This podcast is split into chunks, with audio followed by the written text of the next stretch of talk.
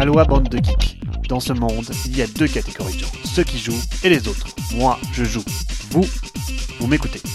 Salut à tous, dans l'actualité cette semaine, fusion, acquisition, Madeira et Zango Deluxe reviennent en 2019, Clank Legacy fait son show, et un beau bilan de mon année ludique 2018. Côté pro, NSKN et Board and Dice, les deux éditeurs polonais annoncent une fusion logique dans un but de grandir ou mourir. Avec leurs deux hits des scènes Teotihuacan et Dice Settlers, il y a fort à parier que leur union va nous sortir toujours plus de titres d'excellente qualité. Le Black Friday, jour mondial de la consommation, a vu le prix des jeux de société diminuer très fort avec des rabais de plus de 50% sur des classiques comme Les Aventuriers du Rail ou Betrayal at the House of the Hill, certains se sont demandé si Asmodée avait bien autorisé cela. En effet, avec l'instauration du MAP limitant les discounts à 20% du prix indiqué, certains ont crié au loup. Asmodée a été obligé d'avouer avoir discrètement conclu de stopper temporairement son MAP entre le 22 et le 26 novembre, à l'écoute de ses partenaires. Cela va pas mal à l'encontre du MAP, dont le but est quand même de ne pas connaître d'exception. À quand la prochaine? Upper Deck continue de chasser les licences et vient de conclure un accord pour adapter James Bond à son jeu à succès Legendary, qui sortira en milieu d'année prochaine. Côté sortie, bonne nouvelle chez les fans de What's Your Game, les reprints Deluxe de Madeira et Zango devraient enfin arriver les problèmes de droit au Portugal sont réglés depuis déjà un ou deux mois, mais la firme a patienté pour lancer sa campagne tout début 2019 et y ajouter une extension pour chacun des deux jeux. Voilà une excellente nouvelle pour ceux qui, comme moi, attendaient ce Kickstarter de pied ferme.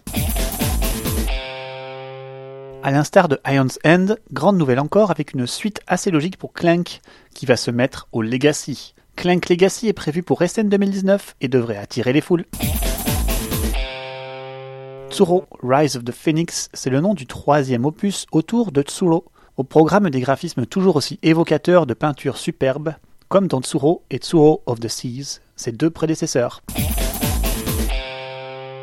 Nouvelle sortie Stone Meyer Games, présentée comme un mix entre Terraforming Mars et Gizmo. Très très intéressant. C'est une nouvelle technique de promotion pour Stone Meyer Games, plus de teasing à long terme, seulement un teasing caché en mode compte à rebours avec seulement deux mois de nouvelles distillées au compte-gouttes de nouvelles photos avant sa sortie début 2019. Le thème des oiseaux, même si très original, devrait diviser la communauté. Le combo card-driven des oiseaux, c'est quand même concept.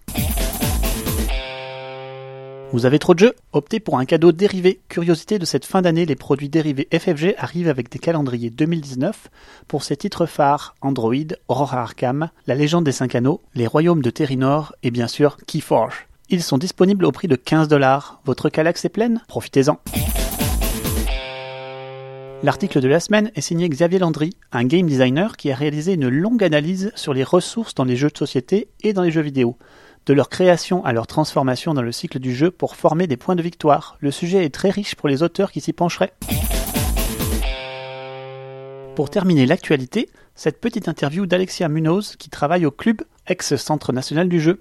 Interview présentée par le Flip, ce festival haut en couleur auquel elle a longtemps participé comme bénévole. Ça fait plaisir de lire ce genre de contribution autour des acteurs cachés de notre plaisir ludique. On passe au bilan de cette année. Noël arrive et l'année ludique se termine doucement. Et je fais le bilan pour ce dernier podcast de l'année 2018. Pour ma part, cette année aura été sous le signe du changement ludique. Changement drastique de public de jeu de la Côte d'Azur à Montréal, d'un public adepte de jeux casual de 60-90 minutes, à un nouveau public pour primer sur les jeux plus costauds de 2 à 3 heures. Les jeux du midi ont réduit à 30 minutes par la force de la culture québécoise et sa pause de midi la plus courte possible mais aussi ses soirées beaucoup plus longues, ou comment la culture influe la consommation ludique. Tout ceci se traduit simplement par un temps de jeu en forte augmentation, d'une heure quinze par partie contre une heure en 2017. Cette consommation ludique s'est fortement ressentie sur ma ludothèque qui n'a pour la première année pas grandi. Avec autant d'entrées que de sorties, beaucoup de jeux médiums ont fait place à quelques petits jeux et beaucoup de gros jeux. Seule constante, un refus quasi systématique de l'achat à l'aveugle et un retour aux grands classiques. Ma ludothèque n'a grossi que de très peu de nouveautés, mais beaucoup plus de classiques que j'apprécie l'ont rejoint. Encore une conséquence du mode de consommation ludique québécois qui fait la part belle aux jeux d'occasion en quantité astronomique qui flouent tous les canaux sociaux et les mat trade pour être remplacés par les dernières superproductions. Ainsi, ma ludothèque se maintient autour de 160 titres avec 24 sorties et autant d'entrées, une vraie prouesse. Mes coups de cœur cette année sont coopératifs, un genre qui a explosé dans ma consommation, atteignant 25% de mes parties contre 8% en 2017. Avec Gloomhaven, Iron's End et Spirit Island, trois titres majeurs cette année, je rassemble près de 20% de toutes mes parties. Et oui, cette année est toujours constante sur mon envie de jouer les mêmes jeux que j'apprécie avec seulement 132 jeux différents joués pour 300 parties et 80% de mes jeux joués cette année. Côté compétition, Concordia, Great Western et Isle of Sky tiennent bon. J'ai acquis de nombreux classiques avec Russian Railroad, Aura Elabora, Trajan, L'année du dragon. Du nouveau quand même côté cube en bois avec les excellents Yokohama, Le bien et le Malte et Crisis. Tous ces jeux se partagent une grande diversité d'excellents jeux compétitifs à l'allemande auxquels je joue avec alternance. Citons enfin Conan, qui a rejoint le carré 7 par 7 avec 7 parties pour cette année, pour ce jeu mal aimé pour son terrible retard, ses scénarios hyper mal équilibrés, qui revient enfin sur le devant de la scène grâce à un groupe de joueurs hyper motivés.